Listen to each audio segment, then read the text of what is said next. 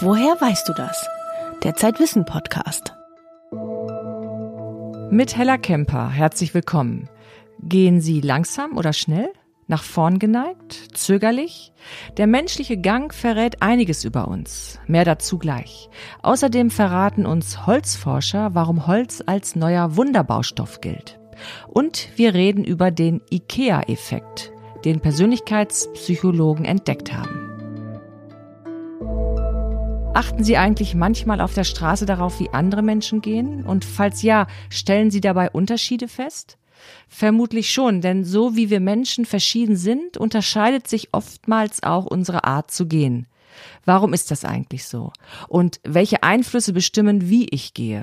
Zeitwissen-Autorin Marlene Schernbeck hat nachgefragt. Ja, klar, achte ich auf den Gang. Ich finde, man erkennt auch irgendwie relativ schnell, ob jemand irgendwie so eine aggressive Grundhaltung hat oder eher zugänglich ist. Zum Beispiel fällt mir auf, wenn Leute so wippend gehen, dass sie hauptsächlich auf dem Vorderfuß gehen. Also ich weiß von früher, dass ähm, meine Freundin und ich, wir hatten also einen völlig verschiedenen Gang. Äh, und die Leute sprachen uns darauf an. Ja, ich, ich bin also immer so ein bisschen nach oben gewippt und sie immer links und rechts hin und her, ja, ja. Der menschliche Gang. Er ist so individuell wie ein Fingerabdruck, dabei scheint die Gehbewegung doch bei jedem gleich zu sein. Man setzt einen Fuß vor den anderen, während die Arme seitlich am Körper schwingen. Doch was so einfach aussieht, ist in Wahrheit hochkomplex.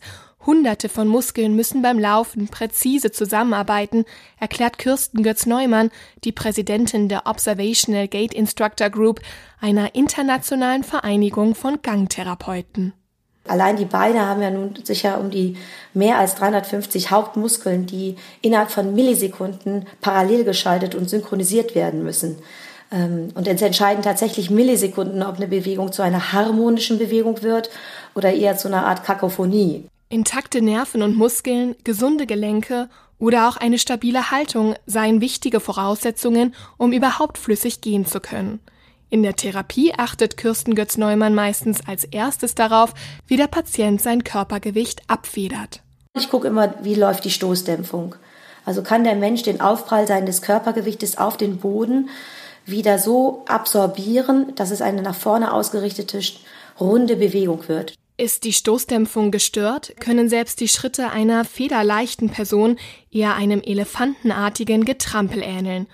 Auch O-Beine oder X-Beine können ein Gangbild charakterisieren, doch nicht nur die Biomechanik spielt beim Gang eine Rolle. Er kann ebenso Ausdruck einer bestimmten Kultur und eines Lifestyles sein. Kirsten Götz-Neumann lebt und unterrichtet in den USA und lehrt außerdem an einer Universität in Japan. In den verschiedenen Ländern und Kulturen beobachtet sie teils charakteristische Gangmuster, zum Beispiel in der amerikanischen Hip-Hop-Szene. Also wenn man jetzt zum Beispiel einen Hip-Hopper fragt, dann hat er fast schon ein Duchenne-ähnliches Gangbild, also äh, maximale Knieflexion und Extension, Kniebeugung und Streckung sozusagen, während der äh, Oberkörper nach links und rechts sich neigt. Die Japaner haben eher so einen trippelnden, auch Teezeremonie-Gang äh, zum Beispiel, ne, wo die Beine eher nach innen rotiert gehen und das auch schon fast einen religiösen äh, Hintergrund hat. Kulturelle Einflüsse können also einen Gangstil mitprägen. Und das Geschlecht? Gibt es einen typisch weiblichen und männlichen Gang? Wie hängt er mit dem Körperbau zusammen und ab welchem Alter entwickelt sich ein solches Gangmuster? Der Psychologe André König ist diesen Fragen nachgegangen. Er hat mehr als 100 Menschen vom Vorschulalter bis zum jungen Erwachsenenalter in einem Bewegungslabor auf- und ablaufen lassen.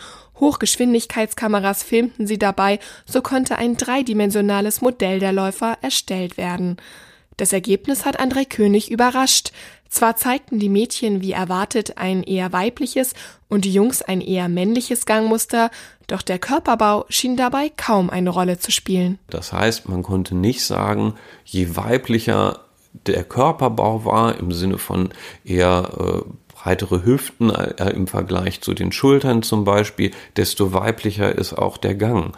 Ähm, der, die Gangdynamik schien eher unabhängig zu sein vom Körperbau. Das heißt, es gab Frauen mit eher einem äh, vielleicht männlichen Körperbau, die trotzdem sehr weiblich gegangen sind und umgekehrt. Es gab Männer, äh, äh die vielleicht einen männlichen Körperbau hatten, aber dennoch weibliche Elemente des Gangs.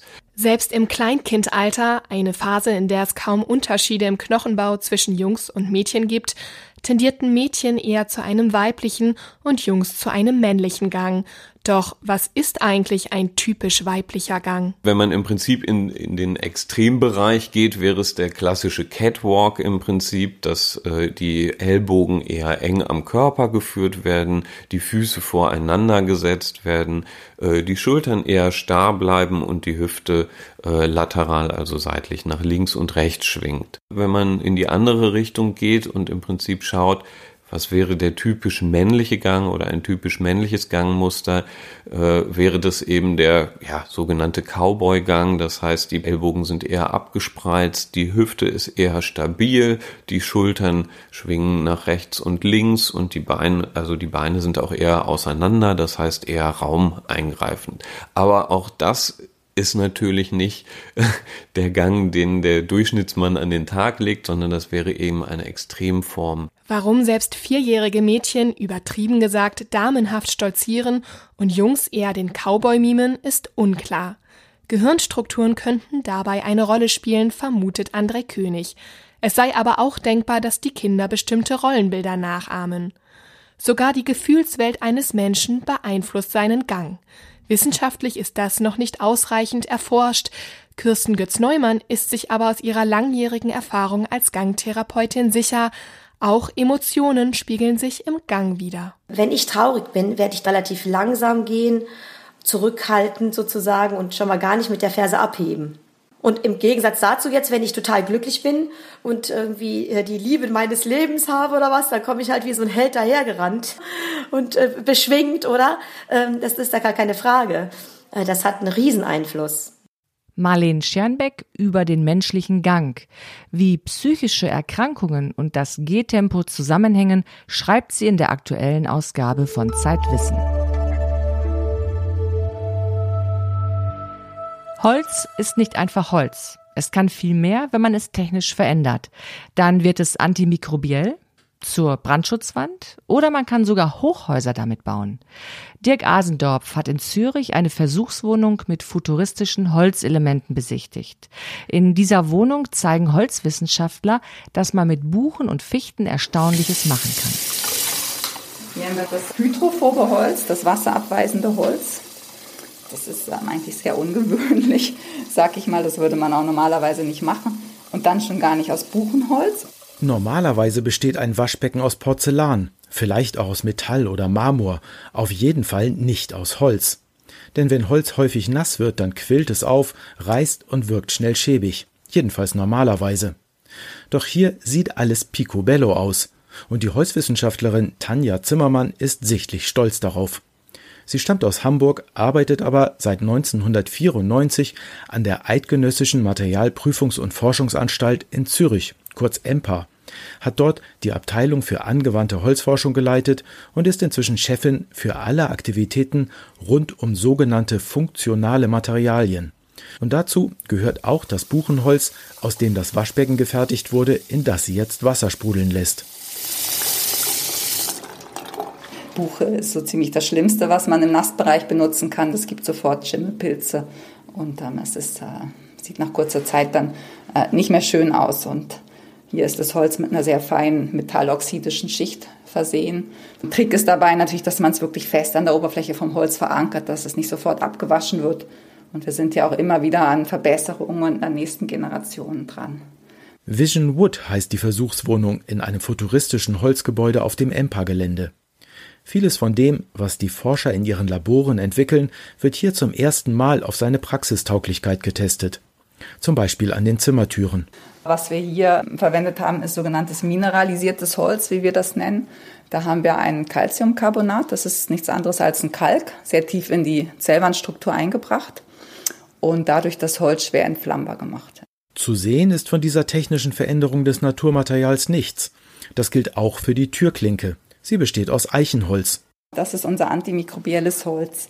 Und hier sind wir mit einer relativ einfachen Idee, sag ich mal, rangegangen.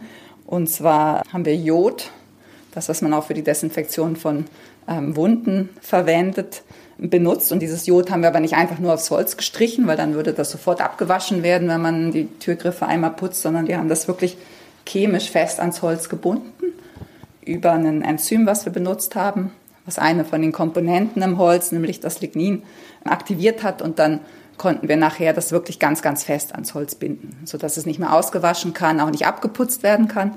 Und jetzt wachsen hier keine Viren, keine Bakterien, keine Pilze drauf. Und ähm, ja, das denke ich wäre was Interessantes zum Umsetzen. Dutzende neue Holzmaterialien haben Tanja Zimmermann und ihr Team hergestellt und erprobt. Sie haben Holz magnetisch oder elektrisch leitend gemacht, die Kieselsäure im Silikon durch Zellulose ersetzt, Schwämme zum Aufsaugen von Öl daraus entwickelt und sogar einen 3D-Zellulosedrucker gebaut. Besonders stolz ist die Holzwissenschaftlerin auf sogenannte Swiss Ebony. Ein Startup hat dieses extrem verdichtete Holz verwendet, um Griffbretter für hochwertige Streichinstrumente daraus herzustellen. Dass die normalerweise aus Tropenholz bestehen, wird für Profimusiker nämlich zunehmend zum Problem.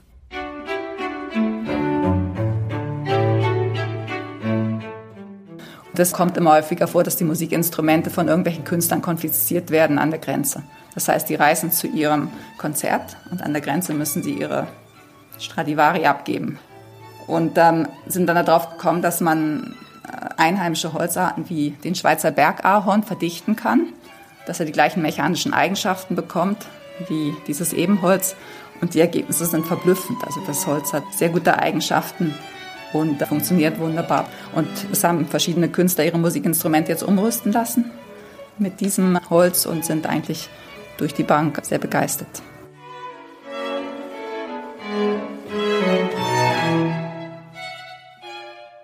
Das Pacific Quartet Vienna hat bereits mit Swiss Ebony Instrumenten auf der Bühne gestanden.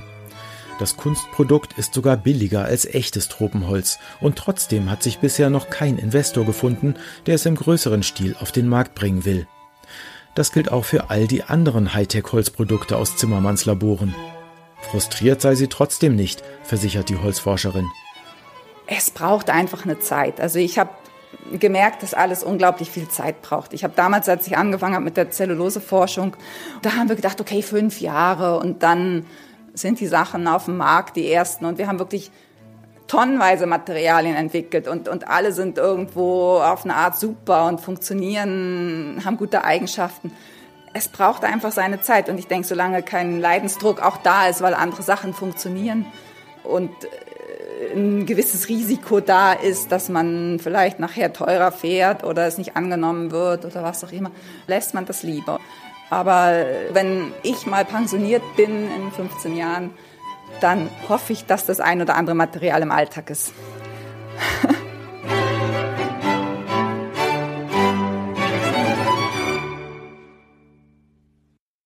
Hightech-Holzprodukte aus dem Labor.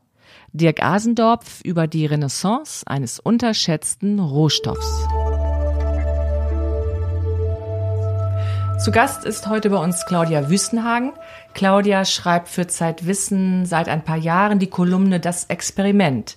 Für jede Folge guckst du dir ein klassisches oder aktuelles Experiment aus der Psychologie aus. Und kürzlich hast du den IKEA-Effekt beschrieben.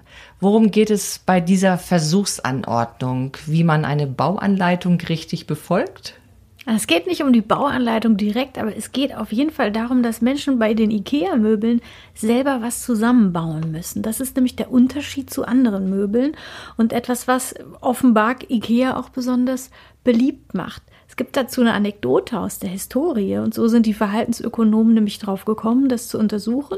Man hat in den 50er Jahren in Amerika Fertigbackmischungen für Kuchen eingeführt um der Hausfrau von damals das Leben zu erleichtern. Es hat aber nicht so gut funktioniert, offenbar, weil die Frauen sich unterfordert fühlten. Und erst als man das wieder so ein bisschen interaktiver gemacht hat, also man musste dann bei der neuen Rezeptur doch noch ein Ei selber dazu tun, dann hat sich der Absatz verbessert. Und daraus haben die Forscher die These abgeleitet, wir schätzen Dinge mehr wert, wenn wir noch einen eigenen Beitrag dazu leisten müssen. Und IKEA hat es sehr früh erkannt. Das ist im Grunde das Prinzip, das IKEA in die Tat umsetzt. Ähm, und ja, der Gedanke ist, dass Menschen etwas sehr wertschätzen, also ein Möbelstück, dass da so eine besondere Bindung zwischen Mensch und Möbelstück entsteht, weil ich es mit meinem eigenen Schweiß, mit meiner eigenen Arbeit zusammengezimmert habe. Wie sah denn die Versuchsanordnung des Experiments aus? Die Psychologen, die das Experiment gemacht haben, haben Probanden eingeladen zum Basteln ins Labor. Die mussten dann zum Beispiel von Ikea so Aufbewahrungsboxen zusammenstecken. Sie mussten ähm, so Origami-Falttiere machen. Ich weiß nicht, ob du die kennst, so Frösche und Kraniche nach dieser Origami-Faltmethode. Die sind aber nicht von Ikea. Nein, die sind nicht von Ikea. Ähm, die sind zum selbermachen. Und das dritte, was sie zusammenbauen mussten, waren Lego-Hubschrauber. Mhm. Und das musste jeder Proband dann zusammenbauen und hinterher haben die Forscher immer gefragt, wie viel wärst du bereit dafür zu bezahlen? Ja, mhm. also du hast es zwar jetzt selber gebastelt, aber wie viel wäre dir das wert? Und wie viel wäre dir der äh, die Ikea-Box von deinem Nachbarn wert oder der äh, Kranich von dem, der links von dir sitzt. Und dann wurden auch andere Menschen gefragt, die gar nicht beteiligt waren am Experiment, ob sie auch bereit wären, solche Summen für diese selbstgebastelten Dinge da auszugeben. Und was kam dabei heraus? Ja, da kam heraus, dass die selbst oder dass die Bastler ihre eigenen Kreaturen und Kreationen für viel wertvoller hielten als alle anderen. Also der Origami-Frosch, den ich selber gefaltet habe, oder auch nur die ganz schnöde Ikea-Box, die ich zusammengefaltet habe, für die bin ich bereit, mehr Geld auszugeben. Wodurch entsteht dieser Effekt? Die Forscher nehmen an, dass es damit zusammenhängt, dass etwas, dass ein Gegenstand, weil er mit mir verbunden ist und mit der Arbeit, die ich reingesteckt habe, dass ich ihn dann für wertvoller halte, weil er was mit mir zu tun hat. Daraus könnte man ja schlussfolgern, dass äh, etwas sich erfolgreich verkaufen lässt, wenn ich immer es so gestalte, dass jemand etwas selbst machen muss. Ja, es gibt auch schon verschiedene Produkte, die diese Idee aufgreifen. Hier in Hamburg in der Europapassage gibt es einen Laden, wo du dir so Plüschtiere selber zusammenbasteln kannst. Ähm, ich glaube, dass viele Unternehmen das entdecken inzwischen. Es gibt ja auch dieses Müsli, My Müsli, was man selber mhm. zusammenstellen kann. Ähm, das Ganze hat aber natürlich auch also jetzt im beruflichen Kontext gesehen auch eine kleine Falle, denn es ist ja, es rührt so ein bisschen an die Eitelkeit, die wir haben. Und interessant ist, dass wenn du im beruflichen Kontext, äh, wenn du es da anwendest, ist die Falle, dass viele Leute ihre eigenen Ideen für wertvoller halten als die von anderen und sich dann vielleicht verrennen, weil sie lieber ihre eigene Idee umsetzen, als, ähm, als auf andere zu hören, die eine bessere Idee womöglich haben. Ja, jetzt erinnere ich mich daran, wie ich das erste Billy-Regal selbst versucht habe zusammenzubauen und da bin ich kläglich gescheitert, weil ich mich nicht wirklich an die Anleitung gehalten habe. Ich war ziemlich frustriert und äh, habe aber trotzdem danach gewagt, es nochmal zu versuchen. Aber die Frage ist, was, was macht eine solche Frustration mit uns? Und ist es dann nicht manchmal schlauer, man macht doch nicht mit, sondern kauft es fertig? Also was die Frustration mit uns macht, ist auch eine spannende Frage für die Psychologie. Was die Frustration bei den IKEA-Gegenständen angeht, so haben die Forscher dieses Experiments zumindest herausgefunden, dass für die Wertschätzung meiner eigenen gebastelten Sachen es natürlich gelingen muss. Ja, also ich bin nur bereit, viel Geld dafür auszugeben, wenn mir die Sache auch gelungen ist. Ja, vielen Dank für das Gespräch, Claudia. Themen der aktuellen Zeitwissen-Ausgabe. Eine Auswanderergeschichte im Internet. Warum eine Amerikanerin nach Bad Wildbad umgezogen ist, zumindest online. Dann eine gute Ausstrahlung, wie Aussehen und Überzeugungskraft zusammenhängen. Und der will nicht nur spielen. So schlau ist die künstliche Intelligenz auch wieder nicht. Viel Freude beim Lesen. Wir hören uns in drei Wochen wieder.